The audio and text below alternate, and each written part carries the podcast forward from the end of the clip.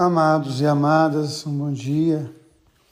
Na Quinta-feira Santa, quando Jesus instituiu a Eucaristia, junto com a instituição da Eucaristia, ele lavou os pés dos seus discípulos, ensinando-os que a Eucaristia ela é serviço, ela é amor, ela é uma entrega de cada dia.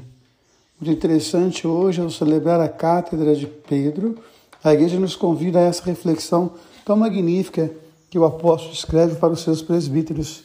Que os presbíteros possam servir com amor, que os presbíteros possam se entregar no amor, assim como Cristo fez e assim como o próprio Pedro fez.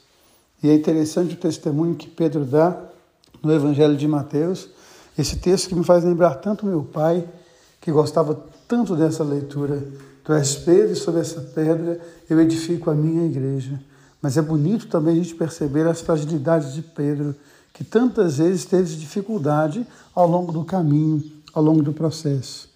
Eu entendo que o diálogo mais profundo que há em todo o Evangelho se encontra em João, após a ressurreição de Jesus. E Jesus pergunta a Pedro se Pedro o ama.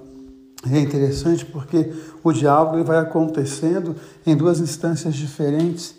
Jesus faz uma pergunta, Pedro dá uma resposta, não a pergunta que Jesus fez, mas uma, uma resposta diferente daquilo que Jesus queria saber.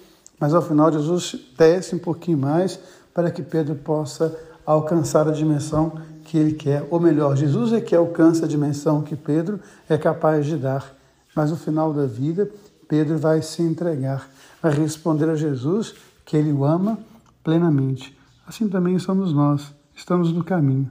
Temos a facilidade, às vezes, de dizer que Ele é o Cristo, que Ele é o Senhor da nossa vida, mas também temos tantas contradições. Mas nós somos convidados também a fazer o caminho com Ele. O caminho que é misericordioso, o caminho que é cheio do amor, o caminho que é cheio da graça. E ao fazer com Ele esse caminho, nós somos convidados cada dia mais a deixar que Ele ame através de nós. Porque Deus ama você, Deus ama em você. Amém.